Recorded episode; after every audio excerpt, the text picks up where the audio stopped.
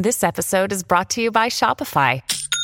Forget the frustration of picking commerce platforms when you switch your business to Shopify, the global commerce platform that supercharges your selling wherever you sell. With Shopify, you'll harness the same intuitive features, trusted apps, and powerful analytics used by the world's leading brands. Sign up today for your $1 per month trial period at shopify.com slash tech, all lowercase. That's shopify.com slash tech.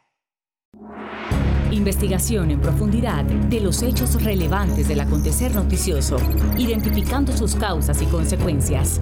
De la mano, Isabel Cuervo y su equipo de profesionales.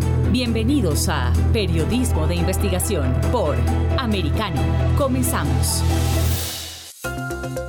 Hola, ¿qué tal? Les saluda Isabel Cuervo y esto es Periodismo de Investigación por Americano. Hoy vamos a abordar el creciente y silenciado tema de la censura. ¿Existe censura en las redes sociales? Sí, y usted lo sabe. Y probablemente lo ha vivido. Pero, ¿quién puede confirmarlo? Pues nadie mejor que una persona que haya ejercido como censor en las redes para hablar de cómo se censura. Así que me di a la tarea de buscar a Ryan Hardwick, que desde un búnker en algún lugar de Arizona nos contesta algunas de las preguntas que siempre hemos querido saber al respecto. Brian estudió lingüística española e incluso sirvió como misionero en México de 2006 a 2008. En 2018 encontró un trabajo de moderador de Facebook sin saber que no era otra cosa más que censor de contenido. Y entonces, Ryan, en este momento tú no me puedes decir en qué lugar estás porque estás en un bunker en algún lugar de... sí, pues vivo en Arizona, sí, vivo en Arizona. Ok, Ryan, ¿cuál es tu profesión? Ah, pues ah, bueno, hace, hace poco que trabajé para, como moderador de contenido para Facebook.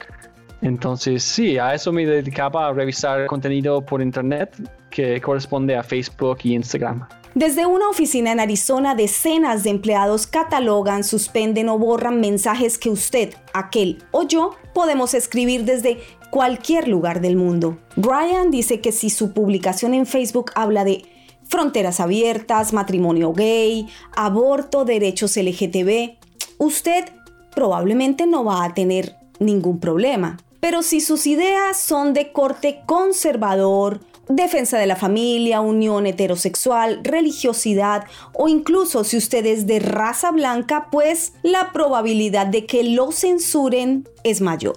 Por eso decidió hablar y con cámara oculta se convirtió en informante de un proyecto de periodismo investigativo independiente. Yo, empecé a trabajar en Facebook en marzo de 2018 y es curioso porque el mes después de que empecé es cuando Mark Zuckerberg testificó en Congreso de que no hay censura política en, Facebook. Entonces, durante dos años yo, yo vi el opuesto.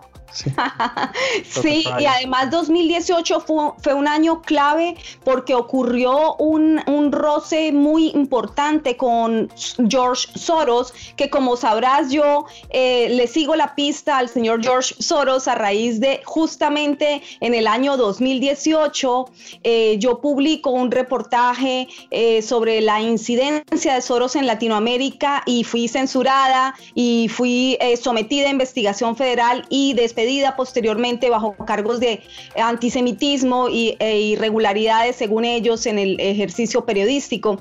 Entonces, pues yo ahora les sigo la pista porque he descubierto pues la real cara de George Soros. Te pregunto eh, específicamente sobre Soros. Eh, ¿Qué sabes de Soros y su relación con Facebook? ¿Tuviste oportunidad de ver algo respecto a esta relación? Bueno, eh, es buena pregunta y muchas personas me han preguntado, pues, quiénes son las, quién influye tanto a Facebook. Ah, sabemos que, que, Facebook tiene políticas izquierdistas, pero la gente muchas veces me pregunta, pues, ¿por qué lo hacen tanto a la izquierda? ¿Mark Zuckerberg es izquierdista o, o que, ah, como en México decimos, ¿qué, ¿qué, rollo? ¿Qué rollo con eso, verdad?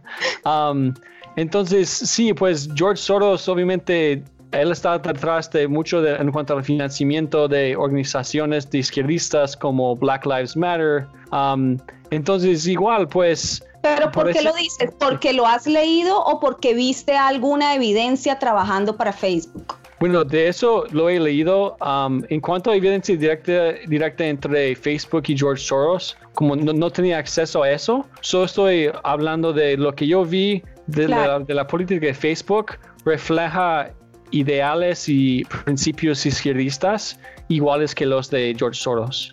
Sin embargo, a finales de 2018, si no estoy mal, en el mes de noviembre, eh, Facebook tuvo que reconocer que había contratado una compañía de relaciones públicas para llevar a cabo una campaña de desprestigio de la figura de George Soros. ¿Sabes algo de eso? Ah, no, no, no vi esto tanto. Um, sé que Facebook durante recibió un, audit, fue, fue um, fue revisado las políticas de Facebook um, en 2017, empezando en 2018 y cambiaron algunas de sus políticas. Um, en ese año también, 2018, Facebook, eh, pasaron, pasaron las elecciones de los Estados Unidos, los midterms, y Facebook se enfocó mucho en eso, en influir y detectar ciertos temas durante la elección. Ah, ¿qué temas detectaba? ¿Qué hacían? Me dijiste, cambiaron políticas en 2018 y querían detectar ciertos temas de referente a las elecciones. Entonces, ¿qué temas querían detectar referente a las elecciones de 2018? Sí, pues decían que, que era para, decían que querían proteger a las elecciones. Mira, en, 2017 Facebook contrató a miles de, moderadores en Estados Unidos y nos decían que era para prevenir fraude porque Rusia afectó la elección de 2016, eso decían. Ok, les dijeron a ustedes que era para prevenir fraude porque había influido Rusia en las anteriores elecciones en la que ganó Trump. Exacto. sí, entonces porque en 2016 Trump ganó y Facebook no, no supo qué pasó y no tenían visibilidad. Entonces a eso hacían, querían estadounidenses, sabían más de política para ver qué pasaba en Facebook, porque a nivel alto, Facebook no sabe lo que, de, lo, de lo que está hablando la gente. Claro. Um, lo saben ustedes, los moderadores, que vamos a aclararlo de una vez para el público. Un moderador no es otra cosa más que un sensor, ¿o me equivoco? Sí, es un sensor, o sea, nos dan, nos entrenan en la política de Facebook y tenemos que tomar una decisión. Entonces aparece un meme o aparece um, algo de, de, política y tenemos que ver si, si va en contra de, la, de las políticas de Facebook. La libertad de expresar y debatir ideas es la base de todos los demás derechos de un pueblo libre. Es la base de la democracia. En los Estados Unidos los padres fundadores protegieron este derecho sagrado con la primera enmienda de la Constitución. El presidente Donald Trump ha afirmado que no se puede permitir que las redes sociales se atribuyan el derecho a escoger lo que se puede o no publicar en ellas. Trump dijo que cuando las grandes y poderosas empresas de redes sociales censuran opiniones con las que no están de acuerdo, están ejerciendo un poder muy peligroso. Ese poder tan peligroso atenta contra sus derechos y los míos. También hay una, lista de figuras de odio, incluido, incluido en ellos es uh, Tommy Robinson, un, que está en contra de inmigración en, uh, Gran Bretaña, varios otros que no son racistas. Algunos sí, en la lista sí son racistas, pero um, sí tienen una lista de figuras de odio. O sea, tenían una lista de nombres de figuras no solamente de Estados Unidos, sino del mundo. Así es, sí, había muchos en, la lista de, Europa, pero sí de todo el mundo. Y um, no, no salen todos sus nombres porque, por ejemplo, Alex Jones, bueno, Infowars.com sí, sí estaba bloqueado, pero no aparece en esa lista. Entonces, uh, hay, hay otras listas, pero, pero sí aparecen muchos nombres um, de canadienses como y como por ejemplo Faith, uno que se llama Faith Goldie, que es activista derechista, pero más no es, no es racista, pero aparece igual en la lista. Y si, uno, un nombre está en esa lista, cualquier ataque ah, contra esa persona se vale. Entonces, si yo digo voy a matar a o que, que matemos a Tommy Robinson, pues se vale, porque él está en esa lista porque está en la lista, puede cualquier persona poner algo en contra de esa persona considerada eh, de derecha o ultraderecha que está en la lista de Facebook y dejan pasar cualquier ataque hacia esa persona porque es una persona que eh, no importa que la ataquen.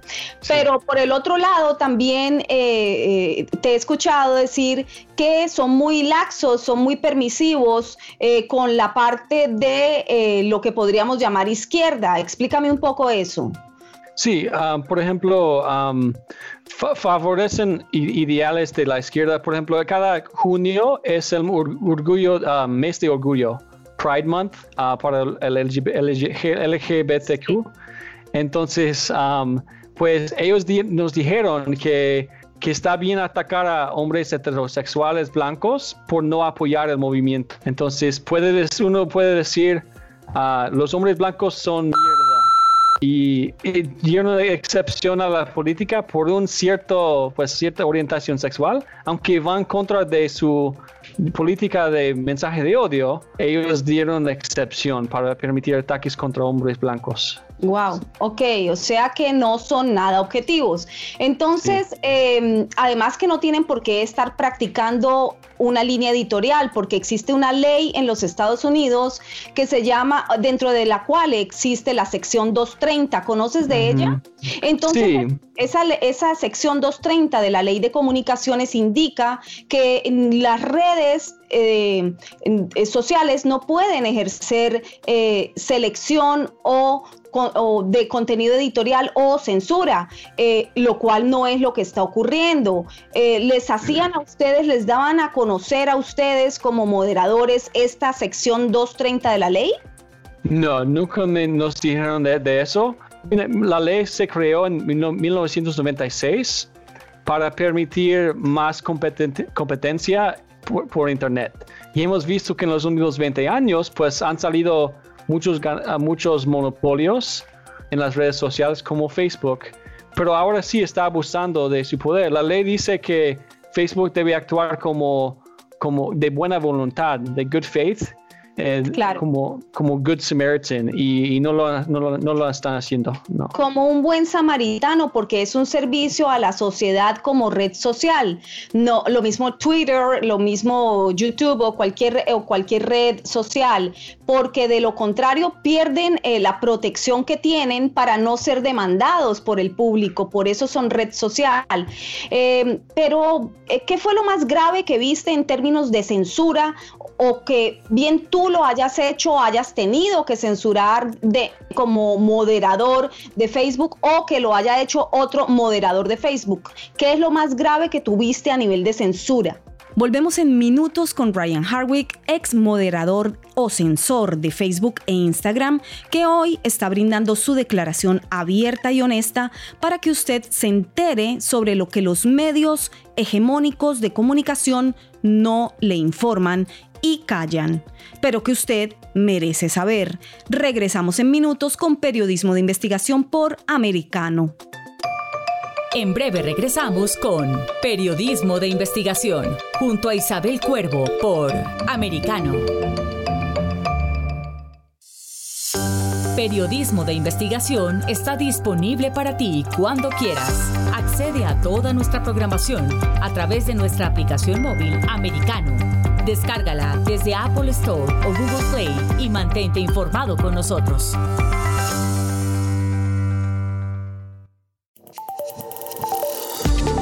Acercándote a la verdad. Somos americano.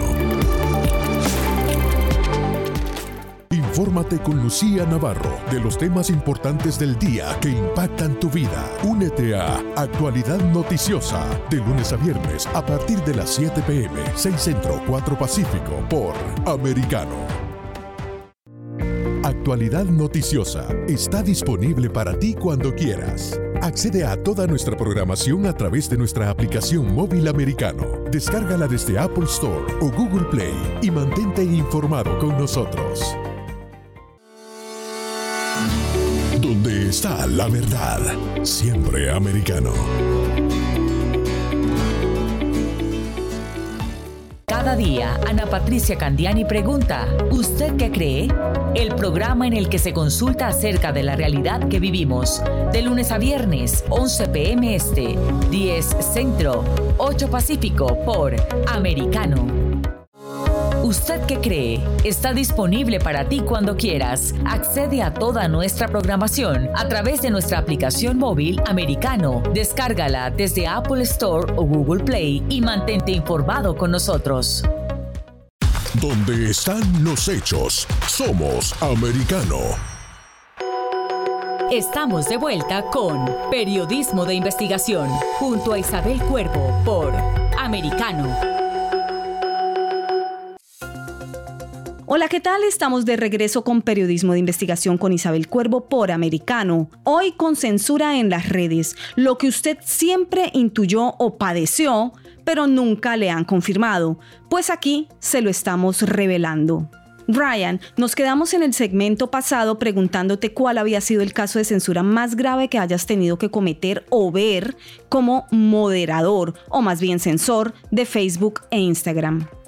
Sí, pues uno de los ejemplos más graves es en ese mismo año, 2018, en el verano, había un video viral que mostraba un joven de menor de edad dentro de un restaurante en Texas y él fue atacado. Él llevaba una gorra roja y él, apoyaba a Trump, tenía su, gorra de Trump.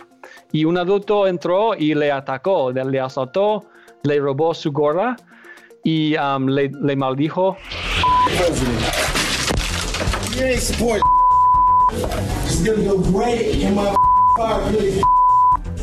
Entonces Facebook, uh, Facebook nos dijo que borráramos ese video. Y oh. la razón era que, oh, pues en ese video el, el, adulto está maldiciendo a un joven y eso va en contra de la política.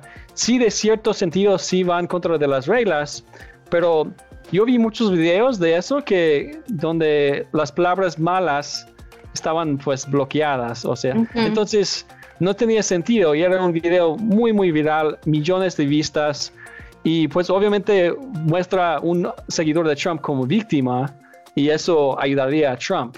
Entonces, claro, claro. es un ejemplo muy, muy uh, importante, sí. Claro, y además es una evidencia. ¿Alguna vez supieron quién subió primero ese video? ¿Fue la víctima o quién fue?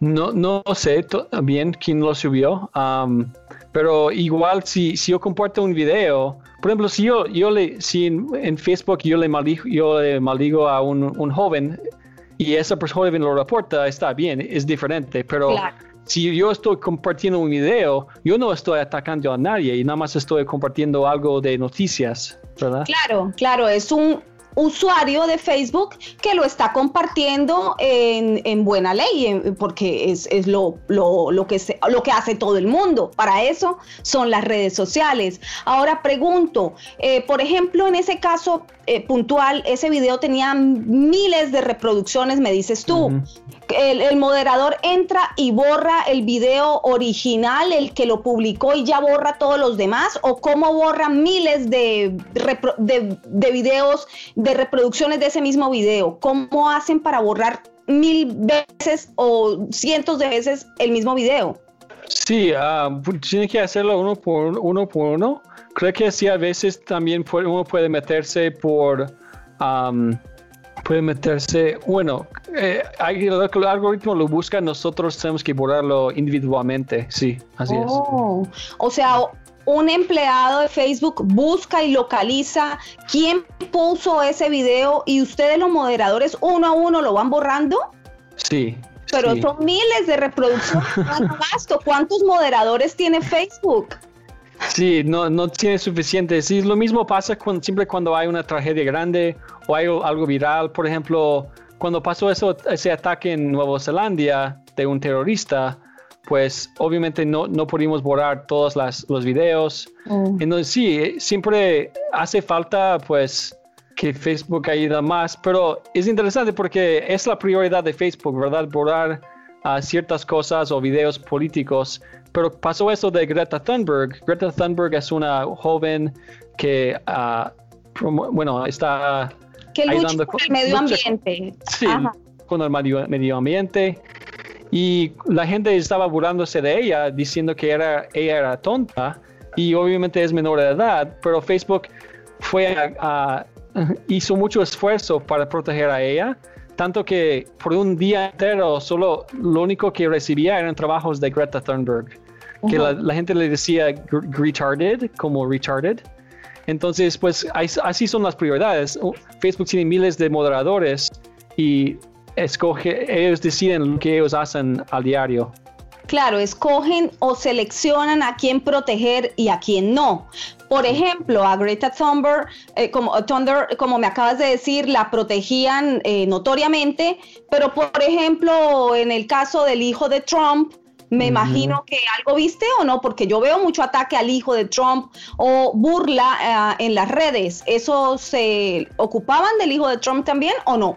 Pues nunca vi ningún, ninguna mención. A veces Facebook nos da un post, nos diga, nos dicen, oye, oye, cuidado por esto, está pasando esto, pero nunca vi algo relacionado a Trump, Barbarian Trump. Pero al contrario, yo, vi que Facebook protegió al hijo de, del presidente López Obrador de oh. México, que en 2018 AMLO era candidato y su hijo tenía como 13 años y si se hacían burla de él, bromas de su cabello. Le, decían chocoflan por su cabello que tenía un rayo así de rubio. Entonces Facebook nos dijo que borráramos toda instancia todo que de chocoflan. Entonces, y no vi lo mismo para, para el hijo de Trump. Las redes sociales son la plaza pública del siglo XXI, en donde usted, yo y todos debemos poder expresar nuestras opiniones diversas. Las redes no son medios de comunicación sujetos a una línea editorial, selección de contenido y que están obligados a responder por lo que publican. Las redes están exentas de esta obligación y protegidas bajo este manto nacen como meras plataformas de difusión. No pueden ser demandadas por lo que los usuarios publiquen en ellas. Entonces, ¿por qué controlan, seleccionan y censuran su contenido? a inicios de, 2020 em, escribió el señor George Soros, volviendo a Soros, que eh, Facebook, eh, muy enfadado el señor Soros, diciendo que Facebook estaba ayudando a la, a la reelección de Trump en, esta contienda electoral. Antes de que tú salieras de este empleo, eh, puntualmente con Trump, ¿Qué política seguía Facebook con respecto al presidente de los Estados Unidos, Donald Trump? Bueno, siempre han seguido la izquierda y están en contra de Trump. Um, yo creo que salen noticias como eso para enfadar a la izquierda, para agitar al movimiento izquierdista. Bueno, en, el otoño de 2019, uh, Zuckerberg se reunió con Trump una vez y, por eso dicen que, que Zuckerberg uh, es seguidor de Trump. Um, bueno, lo único que hizo Zuckerberg quizá que era neutro era permitir um, anuncios políticos, porque hay había muchos en la izquierda en ese momento, eh, en el otoño, que querían que, Facebook podía hacerle fact-check a todos, todos los anuncios políticos y creo que Twitter lo permitió, permitió fact-check, pero Facebook dijo, no, pues vamos a dejar que si, si, hay mentiras de anuncios políticos, los, los vamos a dejar. Entonces, fue la única cosa, creo que fue un poco neutro de Facebook, pero para decir que está ayudando a Trump es no, es cierto, no es cierto. O sea que Trump no está en la lista de las personas que tienen que censurar. Um, de la lista que yo tengo, no, no sé, no, no, está. Pero, como imagina. pero sí sus seguidores, los seguidores de Trump sí están en la lista. Sí, y, hay varios ejemplos de, de, mensajes que Facebook nos dio que nos decían, oye, Trump va a, estar, va a dar un discurso tal día, ah, tengan, estén um, al pendiente de cualquier mensaje de odio de sus seguidores. Y hasta cuando Trump dio su State of the Union speech, que da cada año, en, uh, Facebook nos dijo que viéramos por mensajes de odio en, su, en su discurso, en el discurso de Trump. Entonces, cualquier cosa que diga Trump, Facebook nos hacían creer como moderadores que era muy posible que saliera cosas racistas de Trump y de sus seguidores. Esa imagen pintaba en Facebook para nosotros. O sea que en el discurso, para ver si te entendí bien lo de la parte del discurso de Trump, eh, eh, puntualmente sobre ese discurso les dijeron que censuraran algo. Sí, nos dijeron que, que viéramos por violaciones de, de la política. Porque aun, si Trump lo diga, si, si Trump diga, bueno, si, si, Trump dijera los mexicanos son sucios, por ejemplo, si él dijera eso, eso va en contra de la política. Hay que borrarlo. Ya, hay que borrarlo. ¿Y tocó hacerlo? ¿Tocó borrar algo del discurso de Trump en algún momento? Yo, yo no, yo no uh, borré nada de, de eso, de, de, su mensaje. Um, pero es curioso porque sí, sí, es posible que alguien llegara a borrar eso, eso pero Don Lemon, un periodista de CNN, él dijo que los hombres blancos son terroristas y Facebook dio excepción para eso. Facebook acknowledged, como se dio cuenta que nos dijo que sí va en contra de la política, pero como es newsworthy, como es importante, vamos a darle excepción. Oh, ok. Sí, dejan pasar algunas cosas, pero otras son muy severos eh, con respecto a... Eh, entendido, he entendido entonces que están buscando mensajes de odio, mensajes de racismo, mensajes de, de, acoso al otro, pero eso parecería muy bueno porque entonces nos estarían protegiendo o no. Pues mira, en cuanto a la protección, bueno, ¿cuál es la definición de, de hate speech, de mensaje de odio?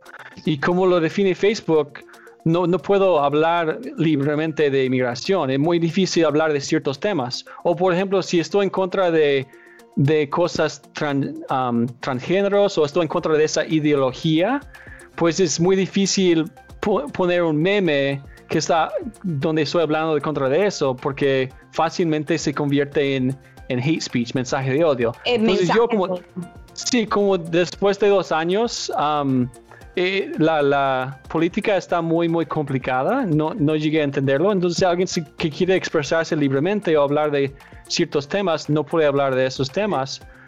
entonces, protección, pues, están protegiendo a ciertas ideologías, pero protegiendo a libre expresión, no.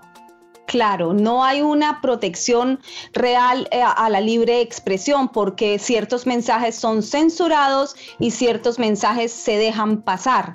Entonces, no estamos hablando específicamente de que eh, hayan publicaciones de extrema violencia o de pornografía, lo cual eh, obviamente ahí bajo la regulación de la ley, pues se deben evitar o suprimir, sino que estamos hablando de información que puede poner cualquier persona sobre su ideología, bien sea de derecha, de izquierda o de centro, pero que es, puede o podría ser censurada por un moderador de Facebook. Twitter, Facebook, Instagram y YouTube ejercen un poder inmenso, sin precedentes en la historia.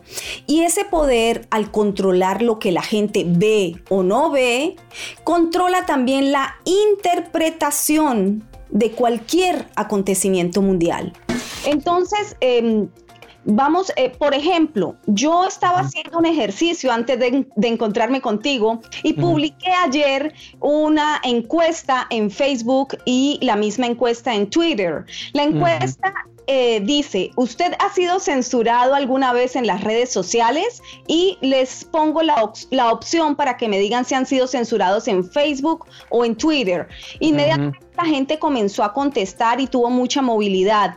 A las horas de haber publicado el ejercicio, en Facebook me borró los iconos de Facebook y de Twitter que yo había puesto en la, en la encuesta y hoy, menos de 24 horas después, me borró totalmente eh, la publicación. Es decir, ya nadie puede votar, ya no existe, es como si nunca hubiese existido. En el caso, ¿cómo funciona? Cuéntame tú, estando en tu oficina, llegabas a tu oficina, ¿cómo descubrías que yo había publicado eso allí? ¿Cómo, cómo, llegan, ¿Cómo llegan hasta mí y cómo lo borran?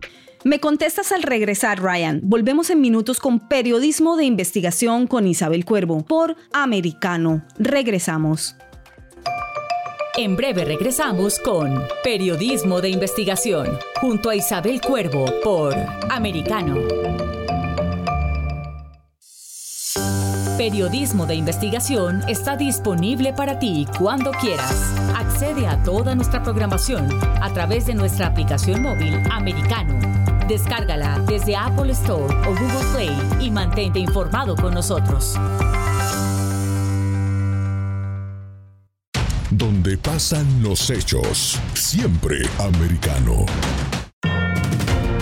Cada día, Alfonso Aguilar eleva el debate político con sus comentarios e invitados. Acompáñanos a tomarle el pulso a la política del país, analizando los temas más relevantes del día. El pulso del poder.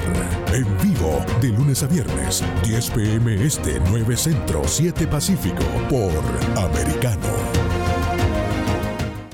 El pulso del poder está disponible para ti cuando quieras. Accede a toda nuestra programación a través de nuestra aplicación móvil americano.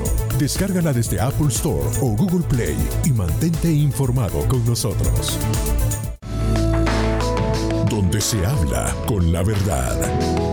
Somos americano.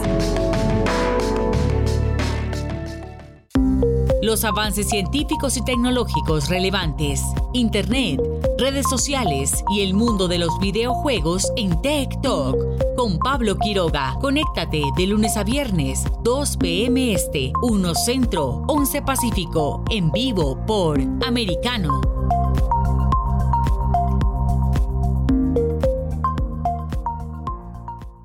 Tech Talk está disponible para ti cuando quieras Accede a toda nuestra programación a través de nuestra aplicación móvil americano.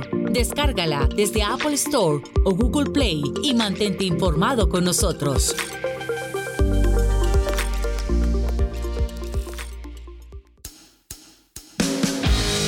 Donde vive la verdad. Somos americano. Estamos de vuelta con Periodismo de Investigación junto a Isabel Cuervo por Americano. Bienvenidos de vuelta a Periodismo de Investigación, hoy adentrándonos a fondo en la censura en las redes sociales con Ryan Harwick, ex censor de contenido en Facebook e Instagram. Ryan, te preguntaba al final del segmento pasado cómo se dan cuenta los censores de los gigantes tecnológicos para descubrir quién de los miles o millones de suscriptores en cada red social pues está publicando algo que esa misma red social no quiere que se publique. Sí, es buena pregunta y um, lo mismo ha pasado a muchas personas, ya me han contado muchas personas de eso. Um, mira, imagínese como yo entré a nivel muy, muy básico. Yo ganaba menos de 30 mil dólares al año en ese trabajo. Entonces, muy, nivel básico. Imagínense qué está pasando. Yo encontré muchas cosas a mi nivel. Imagínense a un nivel más alto. Um, yo, para mí, pues yo llego y llega un, un, post, una imagen.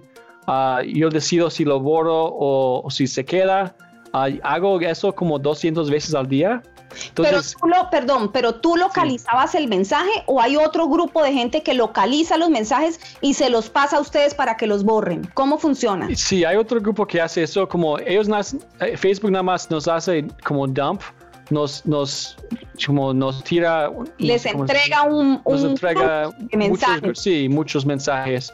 Entonces yo no escogía cuál mensajes borrar, me, llegaban y, y no, no decidía cuáles llegaban a mi pantalla pero sí hay otros grupos en Facebook que deciden qué es la prioridad o por ejemplo con Greta Thunberg decidieron, ok, vamos a inyectar esas frases con los moderadores. Entonces, lo que, te lo que le, pasó, le pasó a usted, yo no sé cómo, no, eso no era mi función. Claro. Um, pero si, si ponía un post contra los transgéneros y, o algo así, o de inmigración, con memes o contra la religión musulmana, que es muy interesante. La religión musulmana tiene más protección. Entonces sí podía borrar su post y quizá eso, si van contra las reglas mucho, quizá llega a, estar en una lista. Pero de esas listas no, no sé mucho. Pero quizá en el algoritmo existe eso. Si uno va contra las reglas muchas veces, ya está monitoreado más, quién sabe. Claro, claro. Tengo entendido que en torno a, al coronavirus también ha habido mucha, mucha censura. No obstante, tú ya habías salido de, Facebook cuando empezó el coronavirus o viste algo? Salí el 28 de febrero y, no me acuerdo de ninguna directriz de, Facebook en cuanto a eso. Um, sí regulamos, por ejemplo, la venta de farmacéuticas, de medicina, um, y regulamos, por ejemplo, si esos mensajes de, spam, de clickbait, como de, perder, bajar de peso, 20 libras en tres días. ¿Ah, algo ¿eso no se puede poner? Eso no se puede. No. ¿Qué hacen? ¿Los borran? Sí, sí, los borramos porque es un... Pero hay unas páginas especiales para, para ventas y para poder promocionar el negocio. O sea, ese tipo de negocios no. Bueno, hay algunos que, que hacen un reclamos como ridículos, como, como 20 libras en tres días, por decir. Sí, entonces para dar una idea de, de, qué, a qué detalle Facebook ve las cosas. Sí, sí es mucho detalle porque entonces, eh, ¿quién decide qué es bueno, qué es malo, qué negocio funciona, qué negocio no funciona? Es decir, hay una injerencia muy fuerte en cuanto a lo que publican eh, sus, eh, sus los, los, dueños de cada perfil. ¿Qué país crees tú que tuvo mayor eh, afección durante el tiempo que estuviste trabajando como moderador o censor en Facebook? Sí. ¿Qué país? Ah, um, pues yo vi, eh, es curioso porque cuando, no veo mucho contenido de un país, ha de estar pasando algo del gobierno. Por ejemplo, no, no vi mucho de Nicaragua, sí vi algo, algo de, los sapos y del conflicto que había ahí. Um, pero yo, yo vi que Perú fue muy, muy afectado. Um, ellos fueron muy afectados por la uh, inmigración de venezolanos a su país y no podían expresarse y, decir, quejarse de eso, de que no queremos, por ejemplo, si yo digo fuera los venezolanos de Perú, esa frase va en contra de la política de eh, excluir a los venezolanos.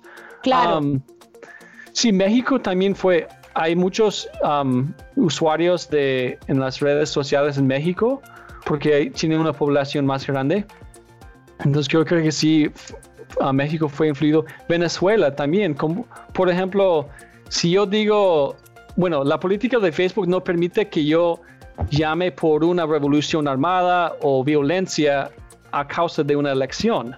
Entonces, en el caso de un dictador, Facebook sale defendiendo a un dictador, aunque no importa quién sea o qué cosas ha hecho, como Nicolás Maduro. Um, Facebook en 2019, en abril 30, nos dijo que viéramos violación, por violaciones de violencia, de coordinar daño en Venezuela. Um, y eso oh. fue cuando Juan Guaidó estaba organizando una marcha. Entonces, yo creo que sí, Venezuela fue muy afectado. O sea que cuando Juan Guaidó estaba organizando marchas eh, de, protesta dentro de, Venezuela, ¿esos mensajes fueron eh, afectados, fueron suprimidos, borrados? Es muy posible porque um, la política de Facebook no ve, bueno, um, si, si, si alguien, alguien aún sí es un revolucionario y él está llamando, haciendo un call to arms como llamado a armarse, eso va en contra. Um, entonces, sí, eso decía que va a haber protestas y van a marchar al palacio. Um, entonces, sí, pues cualquier persona que...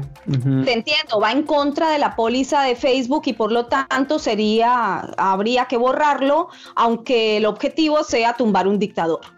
Em, grave. Pero sin embargo hay páginas dentro de Facebook que eh, son alegóricas o a favor de organizaciones eh, claramente declaradas como narcoterroristas, como las FARC, el ELN en Colombia. Ese tipo de páginas, ¿qué pasa? ¿Qué ocurre? ¿Por qué funcionan? ¿O, quién las vigila? ¿O, a esas sí no se vigilan? Pues hay, bueno, organizaciones de eh, criminales como, como narcotráfico sí, sí borramos mucho de, narcotráfico en México, de la Mara Salvatrucha también, de MS, MS-13, um, Cartel Jalisco, Nueva Generación, borramos todo eso. Designación como organización criminal. El, FARC, no me acuerdo porque ah, bien de, del FARC. sí, porque es curioso y, necesito leer. Ah, no, no creo que tiene designación porque, bueno, ya, ya casi es. Bueno, hay partido político, pero también existe el narcotráfico. Entonces, ¿No, te acuerdas ah, qué lista estaba? ¿Si en la lista de los buenos o de los malos? Pues sí, sí, de Colombia sí vi algunas cosas de Petras, de Duque, um, no, no tanto como de México, pero sí vi algunas cosas de, política de, de, Colombia. ¿Borraban cosas de Petro o de Duque o de Uribe? Pues es que yo no grabé, como yo, yo estaba bueno, grabando con cámara, cámara oculta varios meses, pero el, el enfoque era más como elecciones y el, no, y cuando estaba filmando más es cuando yo ya no trabajaba en el, en el contenido de, Latinoamérica. Entonces los, los, últimos seis meses trabajé solamente en, Estados Unidos. Por ejemplo, ahora la campaña electoral presidencial, ¿tienes alguna información de qué está ocurriendo al interior de Facebook? ¿Qué, qué, directrices hay? Bueno, um, es interesante porque Facebook dice que solo quieren saber o que, están allí para prevenir fraude, ¿verdad? Que eso es su objetivo, prevenir fraude de elección. Pero ¿cómo se hace fraude en Facebook? ¿Cuál es el fraude que se puede hacer para las elecciones? Sí. Por ejemplo, ejemplos, uh, cosas de fraude que borraríamos sería si alguien dijera en Facebook, oh, los demócratas votan el, el miércoles de, de siguiente, el día siguiente y los republicanos, republicanos martes. O, sea, tratando de, de, de, um, ah, mentir, de, mentir a la gente. Decirles, oh, no voten, no voten mañana, voten a, la semana que entra. O sea, desinformación. Misinformation. Sí, sí, hay gente dando información falsa, errada o confundiendo. Esa es la forma de ejecutar fraude. Sí, pues yo, yo creo en elecciones justas. Es lo que más me, me afectó, como como Facebook a nivel global estaba monitoreando elecciones. Um, y pues sí, quiero, yo, yo, estoy en Facebook, obviamente, es una plataforma buena para comunicarse, pero sí, lo que más me indignó fue, fue eso, de interferir en las elecciones, de influir los votos. Um, y también ¿Qué elecciones estabas monitoreando? ¿Qué elecciones estabas en ese momento monitoreando? Bueno, eh, yo monitoreé de México a los Estados Unidos, los midterms, y mm. también yo, yo tenía acceso y grabé, filmé los, el entrenamiento de otros países como de Canadá, vi también el entrenamiento de, de Poland, Polonia, de mucho de Europa. Entonces yo no activamente monitoreé esas elecciones, pero vi el entrenamiento que había para esos países. Entiendo, y específicamente con lo de las elecciones lo que hacían era favorecer los comentarios de partidos de izquierda. Sí, favorecer eso, bueno, eso un poco, más de lo que, lo que vi también era um, eh, enfocarse en, grupos nacionalistas. Por ejemplo, en España querían saber, ellos decían, oh, hay un grupo nacionalistas por acá, nacionalista por acá en España, buscan violencia de esos grupos, o sea, o sea, insinuando que esos grupos nacionalistas son racistas y violentos. Obviamente sí sé que existen grupos étnicos nacionalistas como que sí son racistas, pero la palabra nacionalista en sí no implica racismo, implica pues alguien que quiere ayudar a su país claro, no necesariamente todos los grupos nacionalistas son racistas o son violentos o son... Entonces, lo, con lo que me estás diciendo, mejor dicho, sí hay una raza más perjudicada, la raza blanca. Pues sí, eh, y no, me, no quiero jugar, no me gusta jugar así de ser víctima por mi raza ni nada así, pero sí. Es un hecho, eso es racista también. Sí, es muy obvio. igual sí, una vez yo busqué por, por este bueno, tenemos recursos ahí y busqué como orgullo blanco contra orgullo negro. Y uno, uno va en contra de la política, otro no. Y adivine cuál es. adivine cuál es, cuál estaba en la lista. sí, pues no, no, se puede ser orgullo blanco, pero sí se puede ser orgullo negro. Eh, wow. Y entonces en ese mismo sentido también puede ser orgullo LGTB, pero no puede ser orgullo straight, orgullo eh, em, heterosexual, o qué pasaba con lo del el género y, y la tendencia sexual también estaba en la lista. Bueno, eh, no estaba en la lista técnicamente, pero me acuerdo de un, había una protesta, una marcha igual de, heterosexuales. Creo que en, Boston, había una marcha así de heterosexuales y nos decían que viéramos por mención de, de mensajes de odio por parte de estos heterosexuales. Entonces, lo único, los únicos que pueden ser víctimas son los LGBTQ, según Facebook. sí, claro, hay una tendencia y hay una eh, laxitud hacia ciertos grupos y a otros hay que vigilarlos más, suponiendo siempre que tienen un sentido de culpabilidad. Pausa y regresamos con nuestro tema del día, censura en las redes, en periodismo de investigación por americano, porque tú tienes derecho a saber. En breve regresamos con Periodismo de Investigación, junto a Isabel Cuervo por Americano. Periodismo de Investigación está disponible para ti cuando quieras. Accede a toda nuestra programación a través de nuestra aplicación móvil Americano. Descárgala desde Apple Store o Google Play y mantente informado con nosotros.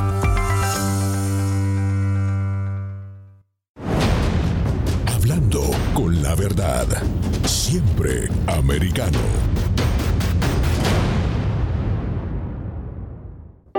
Amanecer con Dios, un programa que nos invita a reflexionar sobre los temas espirituales que no podemos pasar por alto. De lunes a viernes, en vivo, 6 a.m. Este, 5 Centro, 3 Pacífico, por Americano. Amanecer con Dios está disponible para ti cuando quieras. Accede a toda nuestra programación a través de nuestra aplicación móvil americano.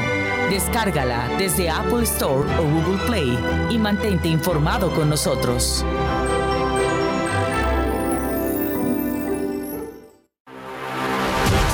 Siempre en el saber, siempre en la verdad, siempre americano.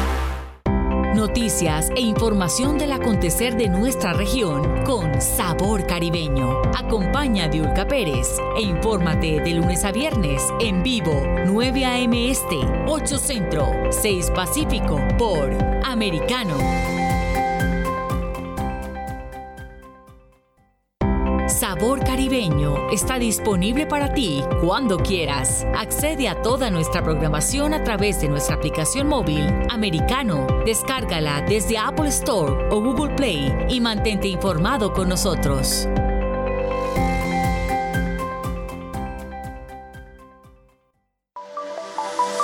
Siempre en el saber. Vive en la verdad. Somos americano. Estamos de vuelta con Periodismo de Investigación junto a Isabel Cuervo por Americano. Ya estamos de regreso en Periodismo de Investigación por Americano, hoy entrevistando a Ryan Harwick, quien trabajó como censurador de contenido en Facebook e Instagram y nos está revelando cómo opera esta. No, no es ficción, es un hecho. Por eso, el 28 de mayo de 2020, el expresidente de los Estados Unidos, Donald Trump, con el fin de prevenir la censura en las redes, firmó una orden ejecutiva para que todos los estadounidenses puedan tener voz sin importar su tendencia política o ideológica. Orden ejecutiva abolida, por supuesto, por Joe Biden en cuanto llegó a la oficina oval. ¿Tú eh, has sido contactado por alguien del equipo de Trump? Um, no, no directamente. Yo, yo, sé que Donald Trump Jr., el hijo de Trump, uh, me, hizo retweets uh, de, un mensaje que una, vez en Twitter, um, pero no me ha contactado Trump, la compañía de Trump. sé que um, congresista Matt Gates es el que metió la, remisión criminal um, al Departamento de Justicia. Y yo, me he comunicado directamente con Matt Gates y le di más información de lo que tiene el público sobre estos documentos. Y esa información que tú proveíste al, congresista Mark Gates fue quien la que permitió que llevaran a declarar a Zuckerberg al Congreso, ¿correcto? Sí, es lo que yo le di. Ah, yo creo que llegó, um, causó o ha ido a causar la investigación. Y una, una remisión criminal no es, no es poca cosa. O sea, hay que tener, si el congresista no supiera o tuviera mucha evidencia de, de, Facebook censurando, no, no haría un, un criminal referral.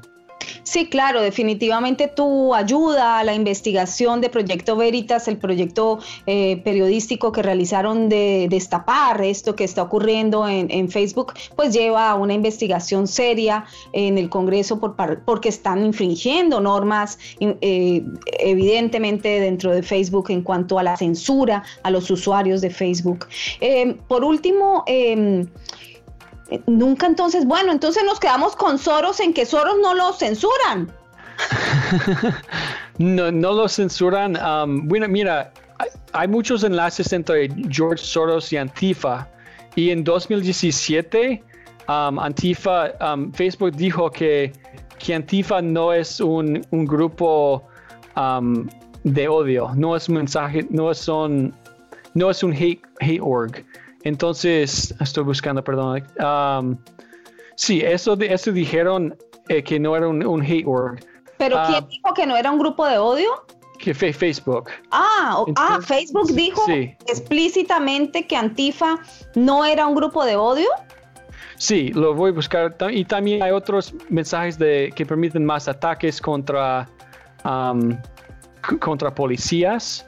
Um, pero sí, en cuanto a eso de Antifa, sí, aquí tengo eh, la imagen, creo que lo compartí, no sé. Sí, sí, por favor. Esto es del 3 de noviembre de 2017. Dice que había muchas protestas en ese entonces contra Trump y Pence y que hay una protesta ocurriendo en por lo menos nueve ciudades. Entonces, o sea, es una protesta organizada. Y dice que Facebook dijo que ha, habido enlaces no confirmadas entre esta protesta y Antifa, um, pero dice important callouts. Um, um, dice de importancia que Antifa is not considered a hate org.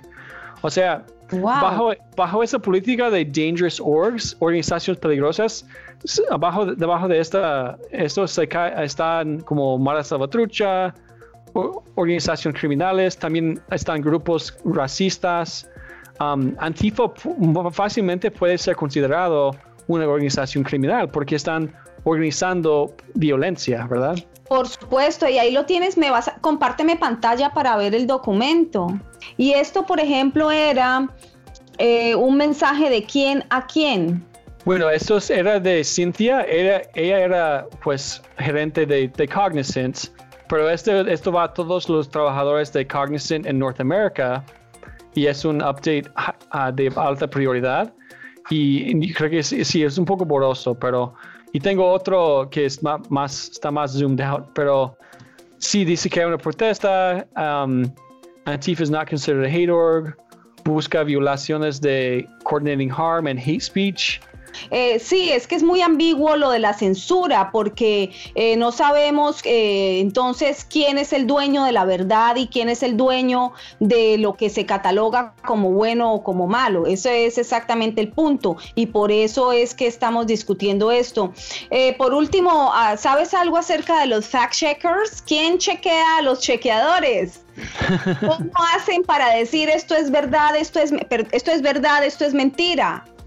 ¿Algo sabes de los fact checkers?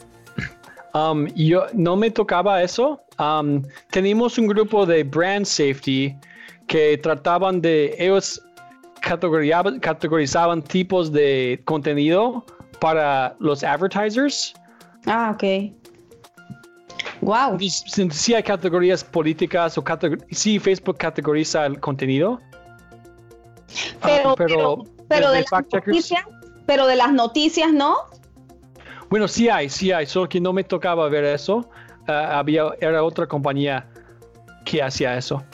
Ok, entonces las noticias también las categorizan y las evalúan, cuáles son verdad y cuáles son mentira, y de ahí deciden qué borrar y qué no borrar. Las páginas de los famosos, las páginas que tienen muchos seguidores, ¿tienen alguna diferencia? Um, ellos tienen más protecciones. Hay algo que se llama shielded, como con escudo, y cuentas que tienen escudo. Yo estaba investigando eso, no, yo no llegué a una conclusión definitiva, pero si hay algo que se llama Fire Brigade, como en, casos de, en inglés decimos PR fire, ¿verdad? Como un fuego publicitario, a un crisis publicitario. O sea, si, si se borra una cuenta muy grande por accidente, no, no, se ve bien para Facebook. Entonces, um, hay ciertos, ciertas páginas que ni yo puedo borrar. Llego y dice, ah, si esto va en, en contra de la política, avisa a su supervisor o avisa a Facebook. Entonces, um, entonces si esos famosos violan las pólizas, eso se las pasan a los supervisores grandes porque ustedes no pueden entrar a tocar a esos eh, grandes, famosos o poderosos que tengan cuentas en Facebook. Mejor dicho, reciben un tratamiento diferente.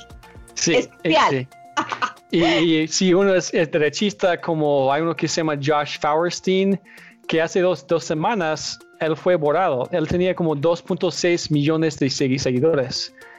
Y yo entrevisté con él y me dijo que, que lo, habían borrado, pero él tuvo que hablar con el hijo del presidente Trump para que le dieran de nuevo su, su, su, su, cuenta. Pero obviamente él no tenía esa protección de Facebook de escudo. Obviamente solo es para izquierdistas. Para la izquierda, pero entonces, pero habló con el, Donald Trump Jr.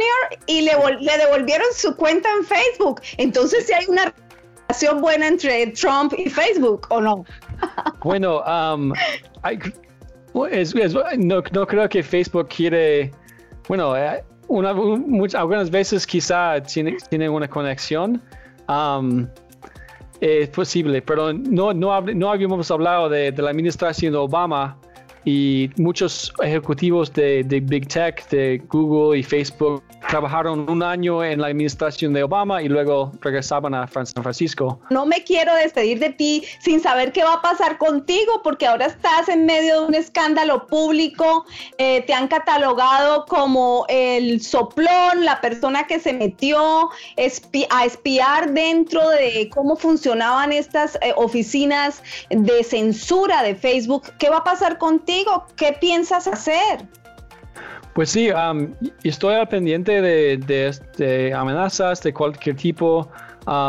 sí, es, algo, mientras más salgo al público, más protección voy a necesitar. Hay, peligros de esto también. Quiero crear una organización caritativa, o sea, non-profit, para, para, seguir hablando de esto, como en contra de la censura y a favor de libertad de expresión.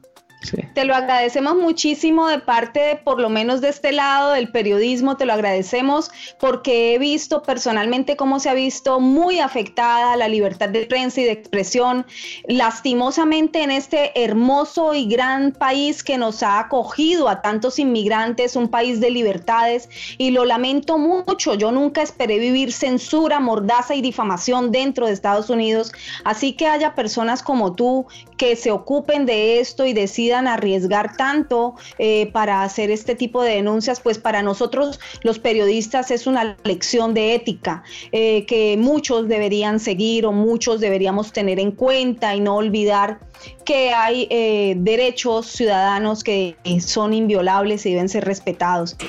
Si las redes quieren censurar selectivamente su contenido, deberán someterse a la ley de medios de comunicación y no quedarán protegidas por la sección 230 de la Ley Federal de Decencia en las comunicaciones. Si seleccionan sus publicaciones, están ejerciendo línea editorial. Si escogen que se ve o que no se ve, están censurando. Por lo tanto, deberán afrontar los mismos derechos y deberes de un medio de comunicación. La libertad de expresión es un derecho fundamental de una sociedad libre. No se pide, no se mendiga, no se suplica. La libertad de expresión se exige. Gracias por habernos acompañado hoy en Periodismo de Investigación. Nos encontraremos el próximo sábado a las 7 de la noche hora del este de los Estados Unidos, 6 pm Centro, 4 pm Pacífico, por medio de nuestra aplicación Americano. Esto ha sido todo por hoy. Se despide de ustedes Isabel Cuervo, Periodismo de Compromiso con la Verdad. Hasta la próxima. Investigación en profundidad de los hechos relevantes del acontecer noticioso, identificando sus causas y consecuencias. De la mano, Isabel Cuervo y su equipo de profesionales. Cada sábado, 7 p.m. Este, 6 Centro, 4 Pacífico. Periodismo de investigación por Americano.